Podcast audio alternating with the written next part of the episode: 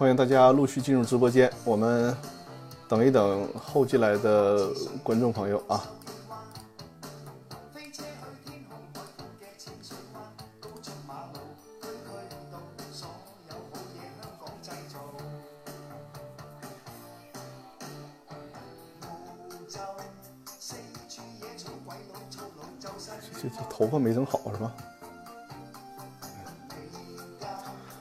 呃，苏律师，帮我听一下声音怎么样？帮我听听声声音怎么样？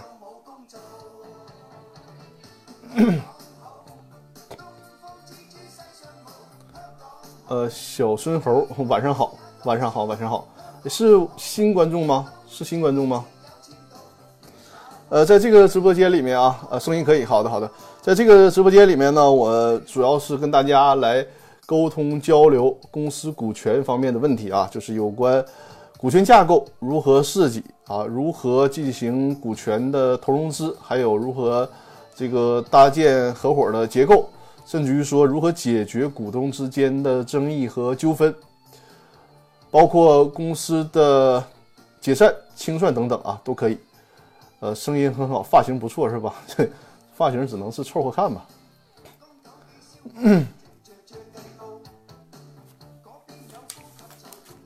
还是啊，老规矩，先展示二维码，先展示二维码，就是因为我这个是一个法律的有关公司股权问题的直播，所以说大家如果在直播间跟我互动交流的话，尤其是提出法律问题，那么在直播间里可能他就是你每每发一段话，它有字数的限制，可能会说不明白，所以说如果有这个比较复杂的法律问题，就直接扫描我这个二维码啊，在公司法大爆炸的微信公众号里面留言提问就可以啊，直接这就是这个这个关注。公司法大爆炸的微信公众号，然后直接点击留言就可以了。我会按照大家留言的时间顺序给大家进行解答。呃，如果看不到二维码，就是收听只是收听的收听音频的朋友，也可以直接在微信公众号里面搜索“公司法大爆炸”。因为我的这个直播呢是支持回放的，所以说，即便是在回放当中看到二维码。或者是在回放当中呢，想到有什么问题想要提问，都可以在“公司法大爆炸”的微信公众号里面进行留言提问，我会在下次直播的时候跟大家进行解答。当然了，大家如果在直播过程当中进行提问，我现场给大家解答，这个回答的效果肯定是最好的。所以说我一再强调，就是所有已经在直播间，呃，或者是在微信公众号里面留言提问的朋友啊，就是一定要一直守在直播间，我在直播的时候给大家解答你的问题。然后呢，你对我的解答，或者是有哪些补充，或者是对回答没有听清楚的地方，啊，再进行进一步的提问。这样的话呢，会对解决大家的问题有一个非常好的效果啊。所以说，尤其是已经在微信公众号里面留言提问的朋友，就一定要守在直播间啊。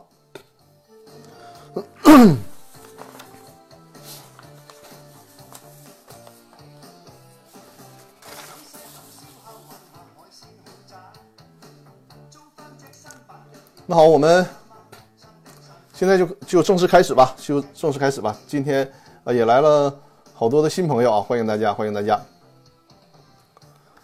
呃，那我就先回答第一个问题啊。第一个问题呢是叫做公子爱吃鱼这位朋友，你有没有在直播间？在的话告诉我一下啊，应该是在本周的。应该是周一、周二就已经在微信公众号里面留言提问了，所以说你的问题呢是第一个留言的，就第一个回答。公子爱吃鱼，如果在直播间可以告诉我一下。呃，这位朋友的问题呢是问，请问自然人股东将其持有的 A 公司的股权转让给自己设立的家族公司，其他股东是否享有优先购买权？这是一个很好的问题啊，大家有没有就是领会到他这个问题的点？实际上这个问题呢，主要讲在强调什么呀？就是，比如说张三儿这个股东，他想把他持有的 A 公司的股权，如果是转让给别人，可能是经常收看我直播的朋友都能知道啊，就是在有限责任公司当中呢，股东对外转让股权，就是向现有的股东以外的人转让股权的话，那么目前公司现有的股东是有权在同等条件下行使优先购买权的。他是为了保持这个公司股东之间的一个人和性。那当这个股东，他虽然是在这个名义上是对外转让股权，但是呢，他把这个股权转让给谁呢？转让给了一个实际上可以理解为是什么？比如说张张三转让股权，他转让那个股权，他不是纯粹意义上的别人，可能就是他自己。比如说啊，张三是 A 股东，A 公司的股东，但是呢，张三儿全资注册了一个 B 公司，百分之百啊，我们就假设他百分之百持股。那实际上这个 B 公司和张三，你可以理解为都是一家人嘛，都都是一个股东。所以说这个时候大家会有疑问，就是在这种情况下，很明显，张三无非就是把自己的股权 倒手到自己的另外一个公司里面，那实际上他还是一个股东。在这种情况下，那其他股东还有没有行使还有没有权利行使优先购买权呢？这个回答其实是肯定的，就是在即便是在这种情况下，其他股东。该行使优先购买权还是有权利行使优先购买权的，因为什么呢？就虽然说你从实质性判断，这个张三儿他无非就是用我们这个老百姓的话讲，无非就是左兜倒右兜，对吧？就是他张三儿自己自然人不持股了啊，把这个股权呢给到他所持有的一个公司里面，但是从法律的角度，他的这个主体就已经变更了，因为呢，公司和这个自然人，他从法律上都是独立的主体，都是独立的主主体。这个公司呢，它就是一个拟制的人啊，所以叫法人嘛，就虚拟的人，所以它是独立的主体。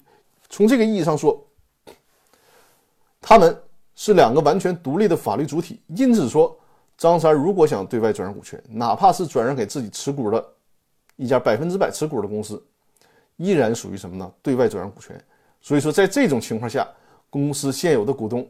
还是有权利行使优先购买权的，这是对公司爱吃鱼这个问题的回答。呃，小孙猴在直播间里说，公司剩余财产被两个股东私分了，另一个股东刚知道，诉讼请求怎么样？公司的剩余财产被两个股东如果私分的话啊，另外一个股东知道了，首先你要看知道这个股东他对公司他在公司里面是一个什么地位，比如说呢？他如果是公司的法定代表人，甚至控制着公司，那么他可以通过公司啊起诉这个私吞财产的两个股东，要求他们进行归还。但如果是这个刚刚发现问题的股东呢，他是一个小股东，在公司里面呢，既不担任法定代表人，甚至于说在股权上也没有办法形成有效的表决权。这个时候怎么办呢？不是没有办法了，也是有办法的，就是他可以履行一定程序之后，然后呢。进行股东代表诉讼，啊，小小孙猴说不任职是小股东，你看这就是在直播间大家互动的好处，就是有什么问题，随时在直播间里进行补充，这样的话对大解答大家的问题更有针对性。那这这种小股东的情况，就是我刚才所提到的啊，可以这个以股东代表诉讼的方式啊，股东代表诉讼的方式，就是什么呢？比如说张三他是一个小股东，他没有任何的这个话语权，或者说小孙猴你就是那个小股东，你在公司里面没有什么话语权。但没有问题，你发现了这个其他股东，哪怕是大股东啊，侵害公司利益的情况，这些公司的高管都不管，那么你作为小股东可以代替这个公司去向法院起诉，你呢是原告，侵害公司利益的股东呢是被告，公司可以作为第三人，这样的话呢替公司追回这个财产，但一定要注意啊，比如说这两个股东从公司拿走了二百万。你起诉胜诉之后，这个钱是给谁呢？这个钱钱不是给到你啊，不是给到这个小股东，而是还给公司，而是还给公司。呃，小孙猴说，两个股东已经开会解散公司了，解散公司也没有问题，依然可以啊，依然可以。就是在公司的解散阶段，实际上股东就是这个被侵害利益的股东，也是可以行使这个代表诉讼的啊，这个都没有问题，哪怕是。公司注销掉了，如果发现他违法注销，依然可以追究他们的责任。所以说，从民事的维权角度是没有问题的。再有呢，就是他这里面会涉及到一个呃刑事犯罪的问题，就是如果这个其他股东他构成职务侵占犯罪，因为侵吞公司财产嘛，构成职务侵占，这是要承担刑事责任的啊，或者是职务侵占，或者是挪用资金。因此说呢，你的维权。既可以通过民事的角度维权，也可以尝试通过刑事报案的角度进行维权啊。这是在直播间呃提问的进行回答。那我们再看第二个问题啊，第二个问题，第二个问题是 叫鹏的这位朋友啊，小明同学也来了，是我的老观众了，欢迎。叫鹏的这位朋友，呃，在不在直播间？在的话，告诉我一声啊，就是拼音鹏。他呃，这个问题是什么呢？是请教张律师，呃，股东死亡了，其法定继承人。在决定是否继承股权的时候，能不能有权要求该公司出示财务账，明确现有的债务？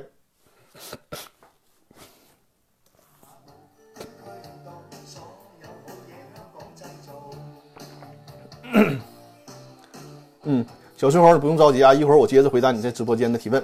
我们先把这位叫鹏的问题回答掉。实际上，我们发现吗？这个叫鹏的朋友啊，他提的问题里面也是有这个暗含的知识点的啊，暗含着知知识点以及这个一些嗯如何解决这个疑难的问题。啊，我觉得今天这头发有点别扭了，怎么？嗯 不好意思啊。他的这个问题是什么呢？你好，鹏在这里，好，好，好，太好了，太好了，就是非常欢迎。非常那个欢迎大家提问之后守在直播间啊。实际上我能看到，呃，你在这个问题当中所隐含的问题，这是一个很实际的情况，很实际的情况，给大家解释一下，大家就明白了。为什么说这个股东死亡了之后，他的继承人在决定是否继承这个股权之前，想先看看公司账呢？因为很就是因为很有可能是这种情况啊。股东呢，他是以出资额为限，对公司的这个债务承担有限责任，对吧？如果这个股东就是这个已经很不幸死亡的股东，他已经完成了实缴出资的义务，那么作为继承人，继承这个股权呢是没有啥风险的啊，大不了你继承的股权，比如说他注册资本是一百万，结果公司经营不好亏损了，你得到这个股权是没有任何价值，或者是公司破产了，或者解散了，对吧？你不会。所谓的填坑啊，你不会踩到坑里面去。但有一种情况，这个法定对对于这个法定继承人来讲啊，就明显是有这个坑在里边的。什么情况呢？就是这个股东死亡了，但是呢，他所持有的股权没有完成实缴出资，而仅仅是认缴出资。比如说啊，这个股东不幸身亡了，他在这个公司的注册资本是两千万，而且都是认缴出资。那么作为法定继承人啊，如果你一旦继承了这个股权，再加上这个公司的经营并不好，亏损，那实际上这个继承人是继承了两千万的债务，因为你拿到了这个股权了嘛，你作为公司的股东，你就有义务去替原来之前身故的股东来履行出资义务。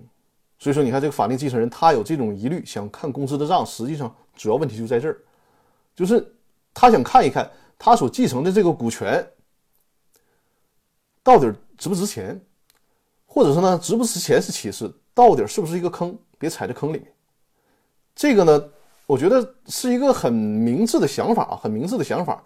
但问题是呢，就是这个道理，我说完了，大家都能明白，也觉得这样的话，这种情况下，人家法定继承人有这种担忧也很合理。但从法律的角度啊，从法律的角度。公司是没有义务去让法定继承人在没有继承之前看公司账的，因为所谓的看公司账，你行使的无非就是股东的知情权嘛，对吧？既然是股东的知情权，那就是只有你在成为股东的时候，只有具备股东资格的时候，才能够行使股东的知情权，包括看公司的账啊，看公司的财务会计报告啊。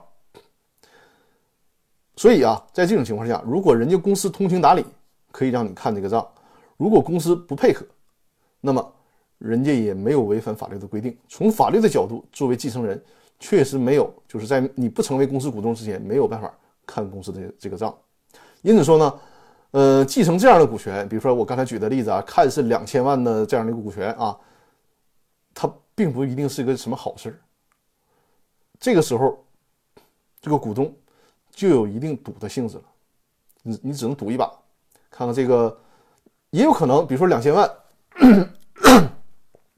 虽然没有实缴出资，但是呢，这个股东这个公司已经经营的蒸蒸日上了。很可能你继承了股权之后，很可能你继承了股权之后需要履行两千万的出资义务，但是你这个两千万的股权现在都已经值一个亿了，这都有可能。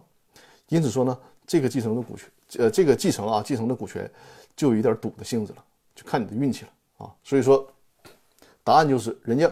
公司如果是通情达理配合你看，可以看；但如果从严格意义上说，法律的角度，人家是有权拒绝不让你看的。你只能决定到底继不继承啊？继承了，你才能看账。这是对鹏问题的回答啊。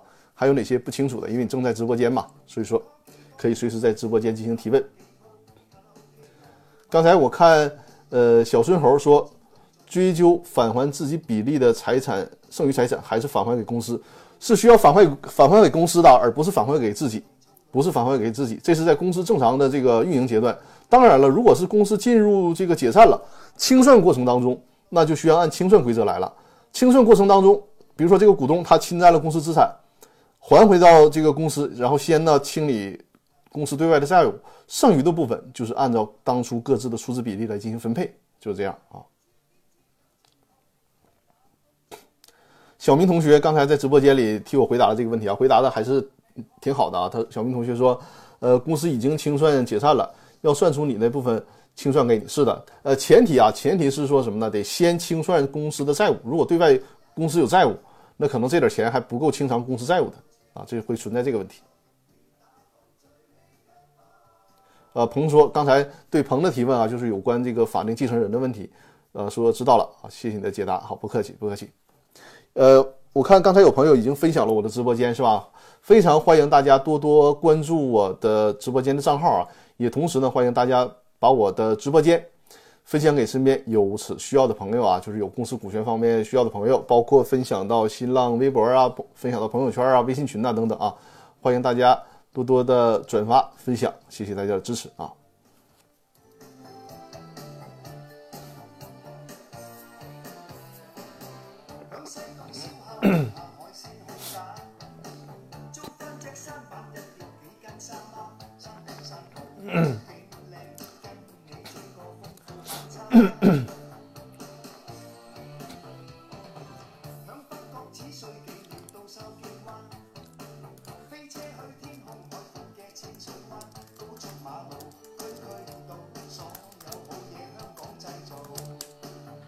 我可能需要含一块金嗓子啊。小明同学说：“今天的提问多吗？”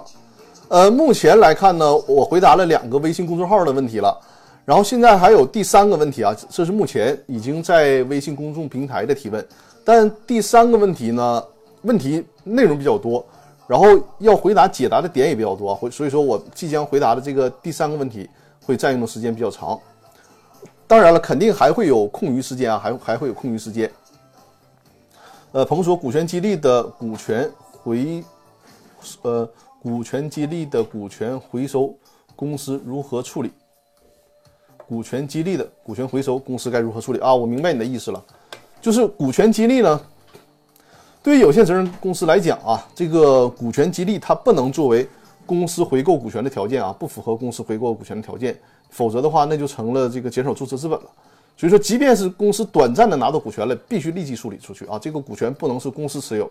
就是通常这个股权激励回购股权咋设计啊？我告诉大家，这个公司股权激励，当呃当这个被激励的对象啊，被激励的员工离开公司的时候，通常需要把股权收回来嘛。这个时候呢，不应该让公司收这个股权，而是由控股股东、由大股东来收这个股权。当然，最好是事先约定以什么样的价格和条件。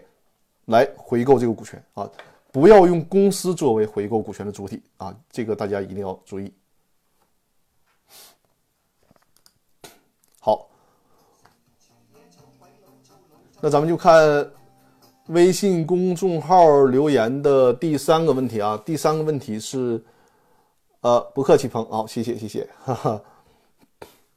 呃，理论这个理。留言的朋友呢，叫理论有没有在直播间？在的话，告诉我一声，因为你提的问题呢还是比较多的，而且针对这个问题啊，确实有很多的点需要给大家解释清楚。呃，理论朋友在的话，告诉我一声。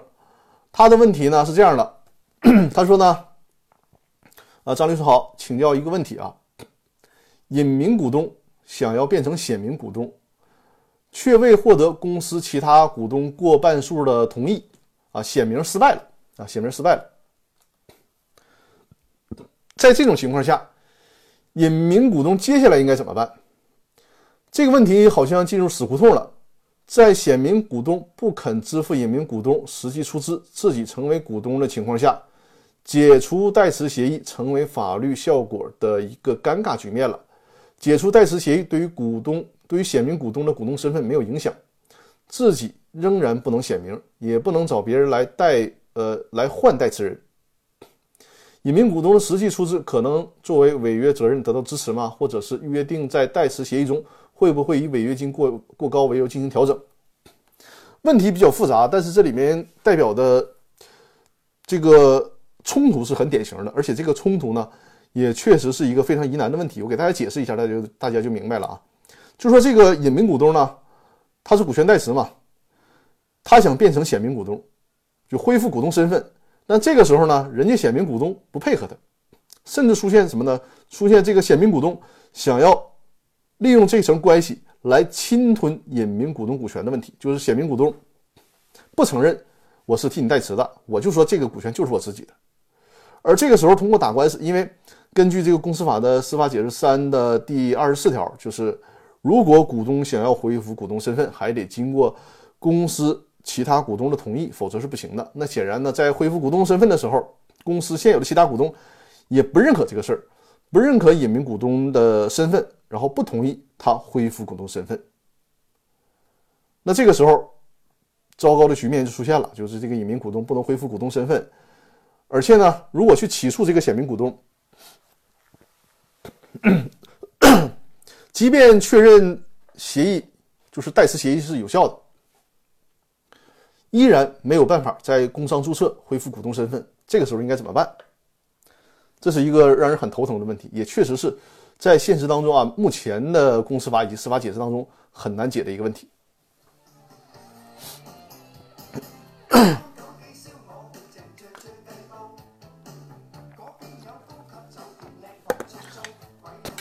不好意思啊，我含一段含片，稍等一下。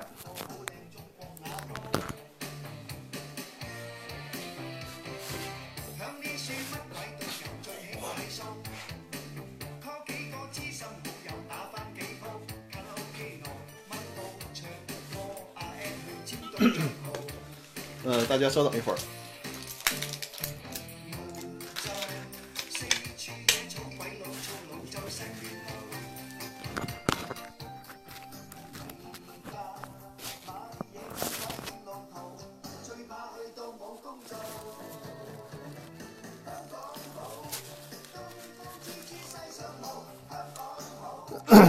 不好意思啊，我嘴里含着东西跟大家说话了，含着含片，因为今天嗓子不太舒服。我们接着来说理论这个问题啊。首先呢，就这个隐名股东恢复股东身份，确实是会受到公司现有其他股东的阻碍。所以说我一再强调啊，股东协议啊，就是股权代持协议。股权代持协议呢，被很多人所所轻视，以为随便在网上找个模板就能做，然后就弄弄出这么一个代持协议。实际上呢，股权代持，我在以前的直播当中也讲过啊，股权代持本身就在任何情况下都是有法律风险的，即便是写了完美的协议，它也存在道道德风险的问题。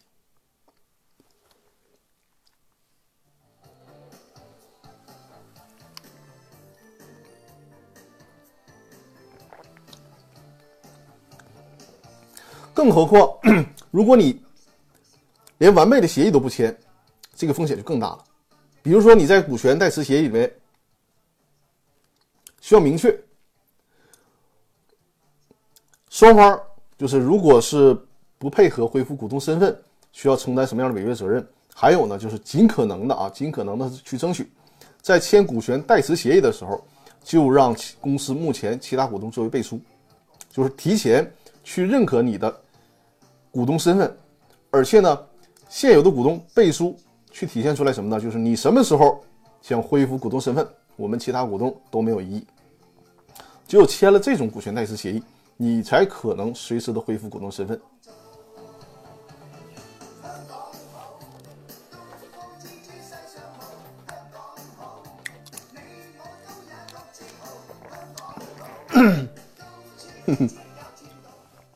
哎呀，含那个含片又粘牙上了，这个这个说话会稍微有点让大家听得不舒服啊，就不好意思啊。然后你像这个理论所问的这个问题啊，首先呢，从公司法的司法解释三第二十四条的角角度啊，就是如果通过诉讼的方式，法院呢会认可你作为实际出资人的身份，就是你会通过判决的形式，会确认你的实际出资出资人的身份，但同时呢会面临一个尴尬，就是同样也是公司法司法解释三的第二十四条啊。第二十四条的最后一款，就第三款规定了什么呢？虽然认可了你的实际股东身份，但是呢，你要想办理工商登记的变更，办理公司章程，就把你的名字恢复到这个公司章程里面，恢复到工商登记里面，人家股东不同意，你是没有办法恢复的。那这会造成什么现象呢？就是在工商登记上，在公司章程里面，你没有办法显示出来你是公司的股东，但是呢，你可能拿着一份生效的判决文书。这个判决文书里面确认你是公司的实际股东，明白吧？这种看似矛盾，但是呢，因为之前你没有签好股东协议嘛，对吧？只能认可这种情况。但认可这种情况，这一张判决书也不是没有用的啊，不是没有用的，因为你已经通过法律效力判决你是实际的出资人了。将来一旦公司解散清算的时候，那你可以拿着这个判决来要，就是分这个公司。分配剩余财产，这是可以的，只不过呢，你没有办法在公司里面体现出你的名、你的这个实际名称，也没有办法直接去公司啊行使相应的股东权利，比如说行使表决权呐、行使执行执行权呐，这个没有办法啊。然后呢，同时你的这个生效判决也会在一定程度上阻止，就是这个显名股东他想侵吞你的股权、私自卖你的股权，能在一定程度上。其实，在一定程度上能起到这种缓解和避免的作用。当然了，如果这个隐名股东他就是居心叵测，就是想侵吞你的股权，人家也不是没有机会啊。因为呢，就是正常情况下，如果这个隐名股东啊，如果这个显名股东他私下呢把你的股权卖掉了，你可以通过诉讼确认他这种卖股权的行为无效，因为是你的股权嘛。但问题是，呃，公司法司法解释三的第二十五条提到了，就在这种情况下，通常啊，在一般情况下，这种买卖无效。但问题是呢，卖股权的时候，如果人家购买方是善意的，那需要保护人家的善意这个第三人。什么叫善意的呢？比如说隔壁老王是这个显名股东啊，他这个心眼儿不太好，把持有这个李四的股权呢给卖掉了。卖的时候，我比如我作为买方。我在买的时候，我是看不出任何的其他问题的，对吧？你看公司章程也是隔壁老王的名，呃，工商登记也是隔壁老王的名，那我还有啥可怀疑的？我就买股权了，我以合理的价格买到之后，然后你实呃实际股东跳出来说你这个要求无效，你如果这么弄的话，显然就侵害到了我的利益了。所以说，作为善意第三人，他是需要保护的。因此说呢，很可能这个股权卖就卖出去了，你追不回来了，追不回来怎么办呢？只能是要求这个。隔壁老王就是这个显名股东承担，或者是违约责任，或者是赔偿责任。这里面啊，这里面呃，这个理论也提到了，就是是不是需要在股权代持协议里面写违约金呢？肯定需要的，肯定需要的啊。但是，呃，确实存在着，比如说你要写，你违约了就赔我一个亿，对吧？你这也不太现实。就是在诉讼过程当中，被告那一方呢会申请法院说你这个违约金太高了，太离谱了，要求调低，可以啊。就是这个。我们国家目前在处处理这个违约的方面啊，可以适当调低，就是给你参照你实际损失，参照你实际损失来确定什么样的违约金合理。比如说啊，你这股权注册资本是一百万，呃，在私自卖你股权的时候，这个股权价值是三是三百万，那你可以要求，比如说你违约金你写的是这个二百万。或者三百万甚至四百万，这基本上都会得到支持。或者是呢，有一种很糟糕的情况，就是你在股权代持协议上没有写违约金，怎么办？没有写违约金，难道你的这个权益就会被随害随意侵害吗？也不是的啊，你可以主张按照实际损失进行赔偿。比如刚才刚才我提到的，这个股权在被卖掉的时候，这个价值应该是三百万，那你就可以要求卖你股东的这个显名股东来承担三百万的赔偿责任。但现实当中有个难点啊，现实当中有个难点就是，你比方说你的这个股权。一百万注册资本一百万，甚至于说这个股权一百万还是一个认缴出资都没有实缴，就被这个股东卖掉了。那你要求赔偿，你恐怕只能在这个一百万的注册资本里面做文章。你很难说我的注册资本是一百万，我要求你赔偿我三百万，你没啥依据。你你你说啊，说这个公司啊，现在前景特别好。我认为呢，他给我卖掉我这个注册资本一百万的股权，它价值应该是三百万，但你得拿出证据来呀，对吧？可是呢，你又不是公司的股东，你没有股东知情权，你没有办法查公司的账，公司这个股权价值值多少钱，你是没有办法进行举证的，所以在这一点上也会比较麻烦啊，在这一点会比较麻烦。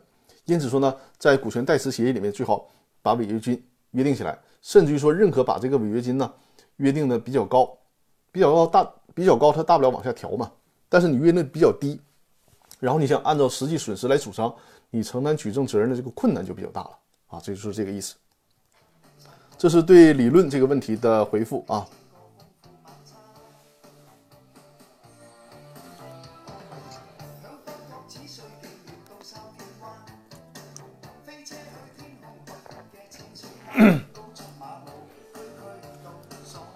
呃，目前在微信公众号里面留言提问的这些问题就都回答完了啊。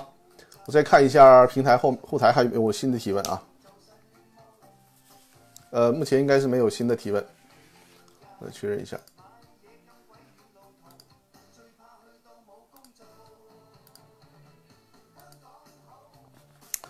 呃，暂时没有新的提问啊。大家如果现在有什么问题，因为这个还有半个小时的直播时间呢，如果大家有什么问题，就尽快在我的微信公众号里面进行留言提问啊。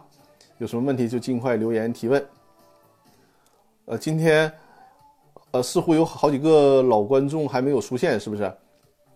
通常都会在直播的后半段来现场进行提问啊。如果大家有什么问题，就是扫描这个二维码，在“公司法大爆炸”的微信公众号里面进行留言提问啊。如果你是收听直播的朋友，就直接在微信公众号里面搜索“公司法大爆炸”就可以了啊。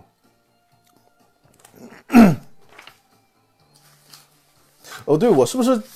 经常不在直播间介绍自己啊！我是北京金城同达沈阳律师事务所的高级合伙人张根源律师啊。如果大家有任何的法律问题啊，就是在线下也可以找我和我的团队给大家提供这方面的法律服务啊。包括刚才我提到了股权架构的设计啊，股东协议、公司章程的起草和设计，呃，股权激励计划的制定，而且股权激励计划呢，它的。呃，人事制度的考核标准的制定以及具体的考核方式，我和我的好朋友啊，郎总在做这方面的合作。现在这个产品是做的非常好的，就是线下有很多的客户和企业家朋友是非常接纳我们的这种法律服务形式的，就是为大家从法律层面解决，也从技术和这个呃人力资源考核的这个角度啊，全方位的解决掉这个问题。就是我和郎总的这个服务呢。它覆盖了股权激励的计划的制定以及考核标准的实施，还有呢，郎总这个产品也结合就是我们人力资源，除了股权激励激呃激励以外啊，就是人力资源的绩效管理以及日常的考核都可以覆盖到。所以说，如果大家有这方面的服务需求，也可以和我联系啊。包括股东纠纷的争议解决，就是通常我们说的诉讼案件啊，诉讼案件、公司股权类的诉讼案件，还有就是公司的解散清算等等问题都可以。呃，和我联系，然后呢，我和我的团队会给大家提供这方面的法律服务。呃，如果想获得我的联系方式，就在我的微信公众号里面回复一啊，在我的微信公众号里面，就是在“公司法大爆炸”的微信公众号公众号里面回复一，就可以获得我的联系方式，就可以和我取得联系啊。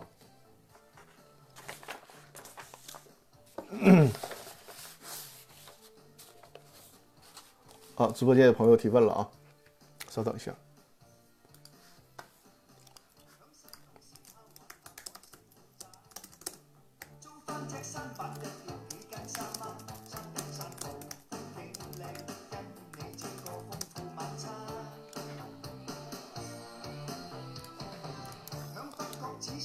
显名股东需要给隐名股东代扣代缴税吗？他是这样啊，这个问题也提的很好。就比如说，给大家解释一下这个问题啊。比如说呢，张三儿作为显名股东替李四呢持股，那公司分红了，今年分了五十万，分到张三那儿。实际上，在这个环节啊，在这个环节，就是咱们不考虑李四儿，因为张三儿作为自然人嘛，是需要需要交个人所得税的。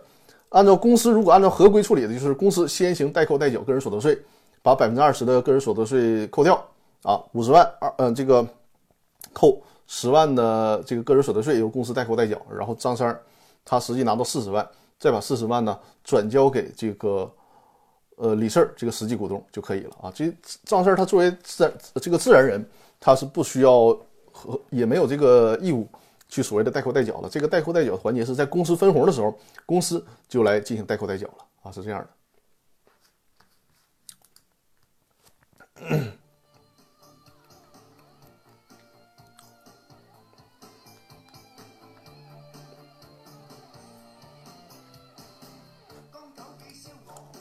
嗯，啊，范虫说谢谢，不客气，不客气。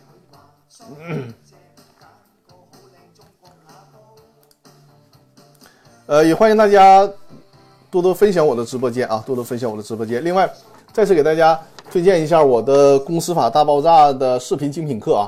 之前我看那个后台，最近有好多朋友已经购买了这个课程。这个课程呢，我争取今年都更新完毕。目前呢，呃，一共是十呃，计划当中是十一期的音频，现在已经更新了六期的音频了啊。目前的《公司法大爆炸》视频精品课的售价呢是。呃，九十九元，大家扫描这个二维码就可以在微信里面购买这个《公司法大爆炸》的视频精品课。目前这套课程的价格是九十九元，为什么定这么低呢？是因为还没有更新完毕。如果更新完毕之后，价格会恢复到一百九十九元啊，价格会恢复到一百九十九元，也可能在这个基础上再再呃再行涨价。但是没有更新完之前，目前的价格就是九十九元。大家如果现在是以九十九元购买这个课程之后，后续的更新都是免费的，不再另收费的啊！这个大家放心，就是你相当于你现在早购买了，那么你就看现有的课程，在家等着后续的更新就行了，就相当于以九十九元的价格拿到了这个课程啊。之后更新完毕之后会恢复到一百九十九元，甚至于说还可以，还可呃还还会考虑涨价，因为这个课程啊，确实是我花费了太多的心思。一节课本来原计划是一节课十五分钟，结果现在一节课呢就是半个小时甚至四十分钟的时间，呃，我要去做这个每一期课程的。幻灯片、录制课程还有剪辑，所以说确实是付出了很大的辛苦啊！这个扫描这个二维码就会看到《公司法大爆炸》的视呃视频精品课，可以直接购买。另外呢，在这个链接里面，因为它是一个小儿通的店铺链接嘛，在这个店铺上你会看到三套课程啊。刚才我提到的《公司法大爆炸》视频精品课，这是九九十九元，没有更新完毕的。更新完毕之后呢，就会涨价。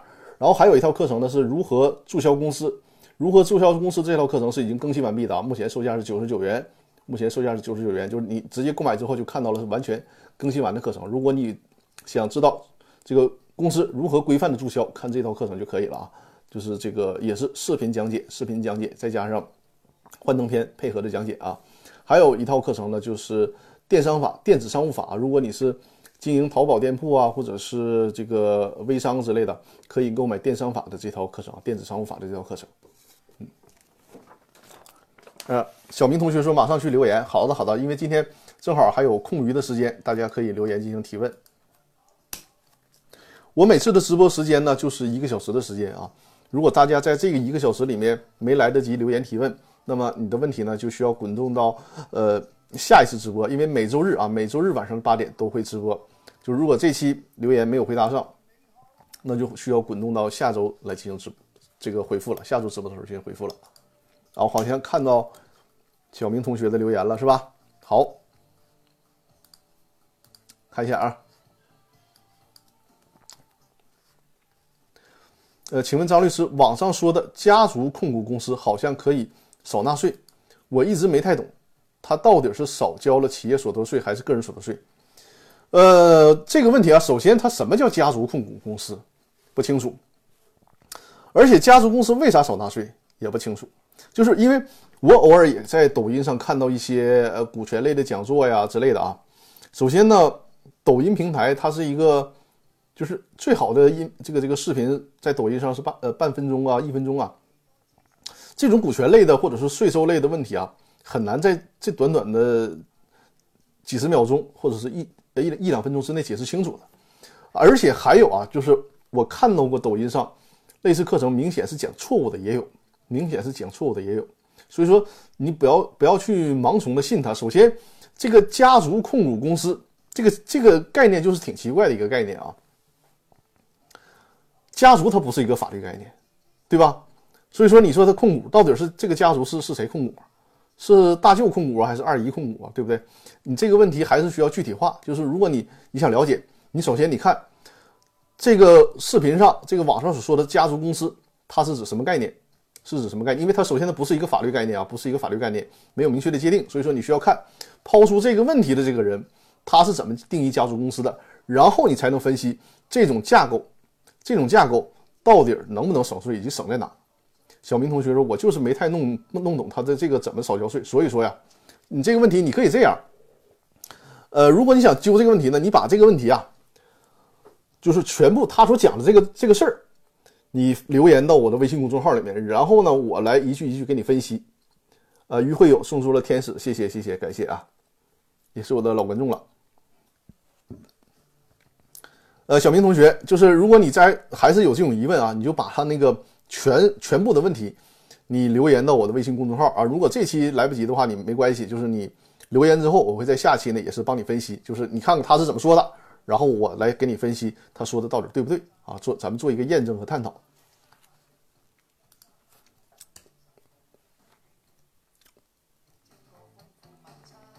呃，目前啊，目前小明同学说他是个人独资控股其他有限责任公司来少纳税吗？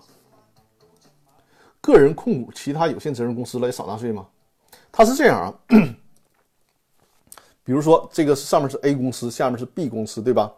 如果 B 公司给 A 公司分红的话，在这个环节是不需要交企业所得税的。然后呢，这个 A 公司分给上面那个自然人股东才需要交个人所得税。实际上并不是少纳税了，而是说这个环节，在这个公司给公这个公司给他的法人股东分红的这个环节，在这个环节当当中是不交不需要交所得税的，不需要交企业所得税的，明白吧？他但是到了这个。自然股东那边，并不导致他税少交了，明白我的概念吗？比如说这个分红一百万，正常情况二分到自然人是百分之二十的所得税，那么这个自然人得八十万，那不会因为说他上面建了一个建了一个公司，他最后能拿到九十万，不是这个概念，绝对不是这个概念，只不过说在这个环节没交税，然后等到了上面最上面的自然人股东呢，他还是按照百分之二十来交税而已，并不会导致说。他这么一设计，就不交百分之二十的所得税了，只交交百分之十了，没有这个概念啊。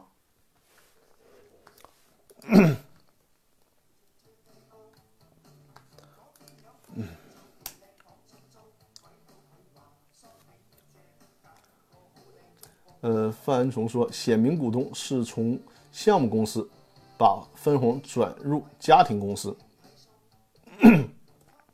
那给隐名股东的分红呢？显名股东是从项目公司，项目公司把分红转入家庭公司，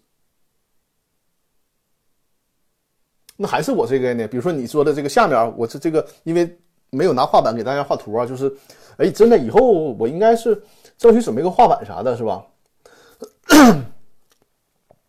呃，你这样啊，稍等，咱也不是没有条件弄画板啊，稍等。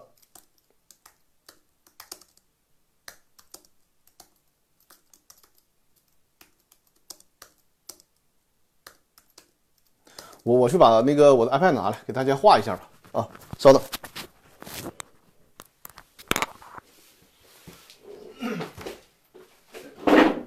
音乐走起。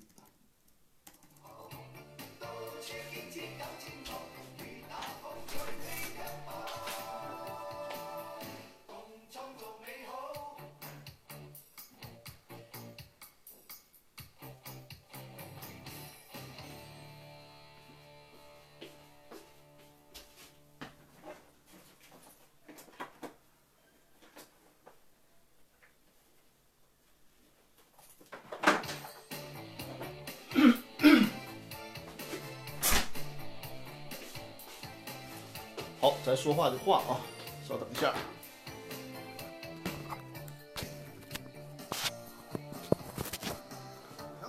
呃，个人独资只交纳所得税，这样就少交一个企业所得税，这样的吗？什么显名股东家庭公司的钱就直接消费了，但隐名股东是自然人。我现在先按照你说的给给你画一下，看看是这个意思不啊？呃，项目。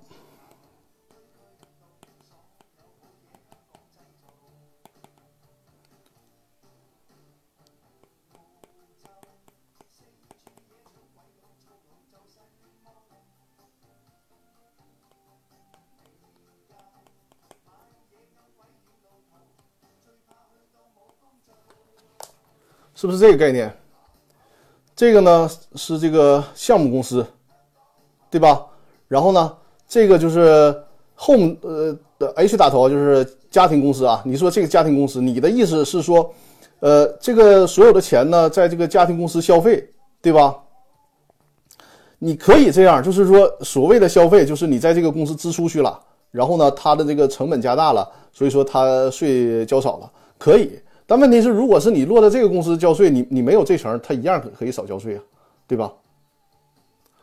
其实这个这个税还是说，这个公司成本加大了，导致所得就纯纯这个所得减少了，所以说才少交税。它基于的也是这个这个这个这个原则啊。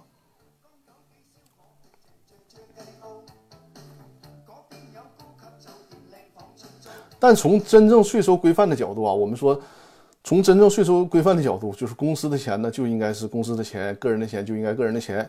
因为现在这个所谓的家庭公司直接消费了，就是打这个税收稽查的擦边球。人人家如果税收稽查查到你，比如说你自己买这个美白化妆品，然后你开公司的发票，实际上这也是不不符合这个税收规范要求的啊。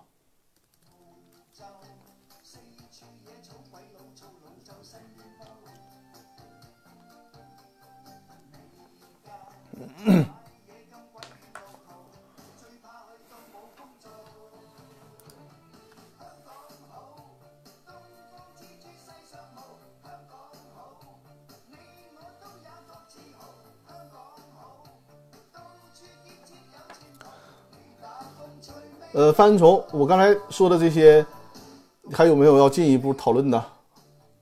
可以随时在直播间或者是微信公众号里面进行留言啊。还有包括小明同学啊，我不知道我刚才解释的你们有没有听清楚。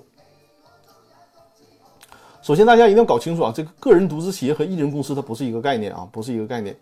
个人独资企业，我一再强调，个人独资企业呢，它就相当于说一个高级版本的个体工商户啊，它是没有所谓企业所得税的概念的啊。虽然它叫个人独资企业，但是是没有这个企业所得税的概念的。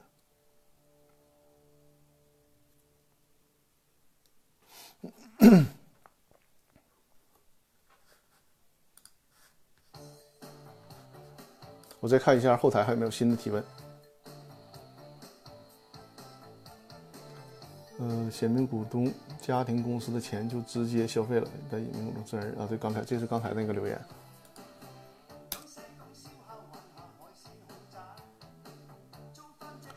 哦，范冲说，那给隐名股东的分红的税是哪个环节扣除的？从我的理解角度啊，就是显名股东给到隐名股东这个钱呢，它并不是一个，就是他们两个之间啊，就是张三是显名股东，李四是隐名股东，他们两个之间并没有什么所得，懂我的意思吧？就是这个钱，实际上如果。李四他不是隐名股东的话，他在那个显名股东环节，他的税就已经被扣出去了。所以说，你说这个公司分红了，分到张三扣百分之二十，张三再给到李四再扣百分之二十，这个我觉得是不尽合理的，不尽合理，因为他们俩之间不是一个交易的关系，就无非就是说这个钱张三替李四收了，然后再转交给李四，是这么个关系啊。小明同说，我们这边个体户只要开票就可以不纳税了。不是不纳税了，而是现在对很多个体工商户采取这个叫定税的方式，定税的方式就是不查实征收了而已啊，这不查实征收了而已，不代表说个体工商户就不交税了。你只要是这样的话，大家就都搞个个体工商户了，就不用不必要搞公司了，对吧？只是说现在对很多个体工商户或者是某些经营范围的个体工商户，它是采取定税，而不是查查实征收，就不需要建立这个账目。呃，这样吧，范文崇。我建议啊，你把你的问题梳理一下，然后最终留言到我的直播间，因为你你的这个问题在直播间里面问的是比较零零散的，就没有办法形成一个逻辑和体系。你可以详细的把你的问题呢，就是总结一下，然后留言到我的微信公众号。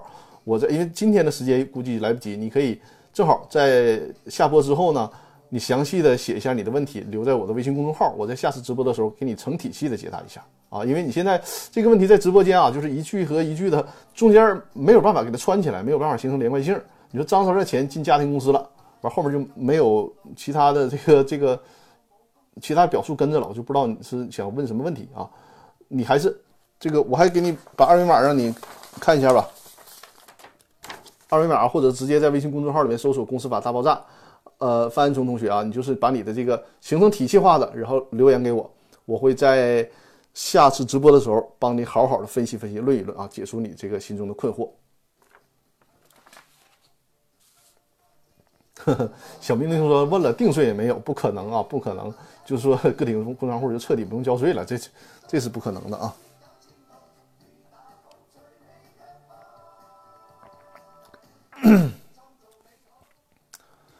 啊，直播还有八分钟结束啊，目前我看微信公众号里面没有新的问题。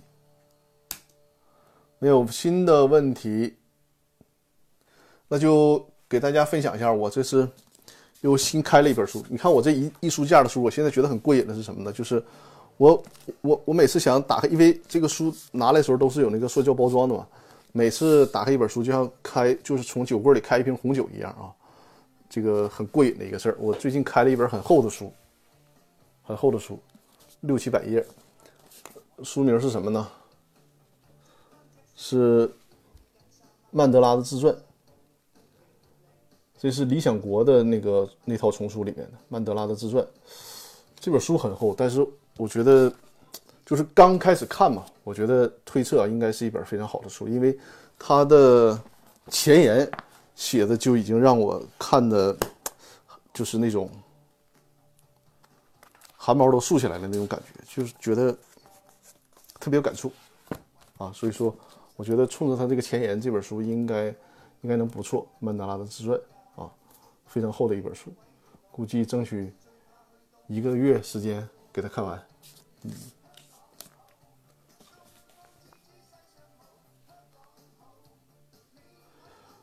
呃，小明同学说不能说偷税，只能说尽量合理的避税。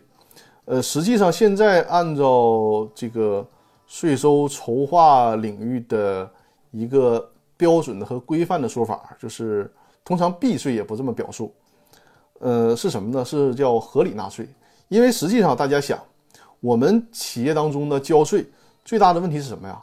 并不是说我们研究如何少交税，很多企业的问题是，大家可能都想象不到，是多交了税。就大家很多企业觉得税负重是为啥？是是本来啊，很多合理合法不应该交的税。因为没有做税收筹划，因为做的不规范，不该交的税交了。因此说呢，现在企业的税收筹划最最重要的环节是什么呀？是说企业合理合法的纳税，就是不交冤枉税啊，不交冤枉税，这是核心。就是你把不该交的税给省下来，实际上企业就卸掉了很大的负担。小明同学说：“呃，要开镜像，大家看看字的正面。这个镜像好像直播间没直播，它这个没有这个功能。镜像，我看看有没有啊？镜像没有，哎，镜像还真有镜像啊！哎呀呀，好啊！哟呵，这怎么镜像完这么黑？哎，这好啊，这个，这会儿再给大家展示一下。哎，我这你这个功能，我我才知道还有这功能，只是我这个有点别扭啊。”哎，就感谢小明同学提示我啊，感谢感谢。这本书啊，《漫漫自由路》，曼德拉自传。哎呀，啊，我的动作在这个屏幕里边都是反着的，所以说对我来讲有点别扭啊。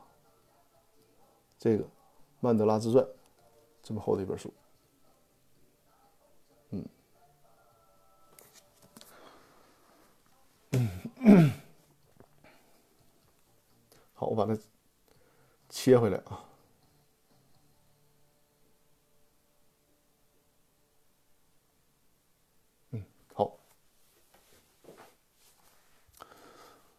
呃，大家还有什么新的问题吗？如果没有的话呢，今天的直播那就到这里。呃，我的直播呢是每周日晚上的八点啊，直播时间是一个小时的时间，每周日晚上的八点到九点啊，一个小时的时间。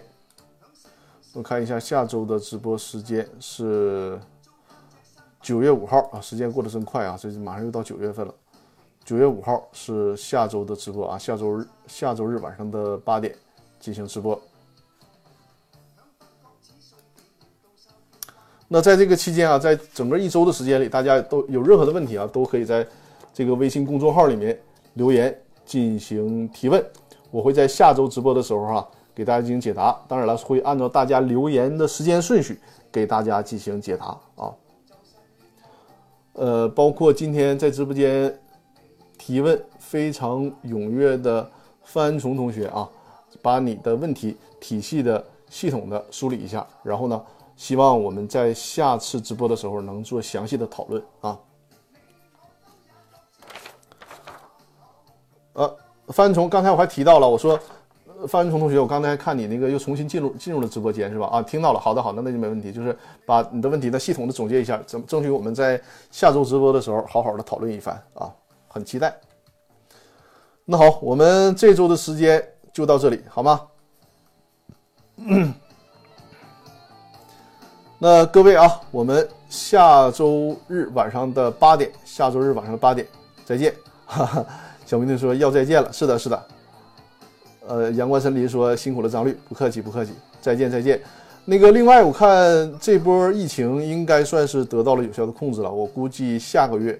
因为之前定我们去上海做一次小型的碰面会嘛，争取九月份我们能如这个九月份啊能相见，因为八月份没有去成，争取九月份就是都安全了之后，然后我们大家在上海，甚至以后在其他城市能够经常性的有这种碰面。好，各位，那咱们晚安，祝大家下周工作顺利，谢谢大家，谢谢大家。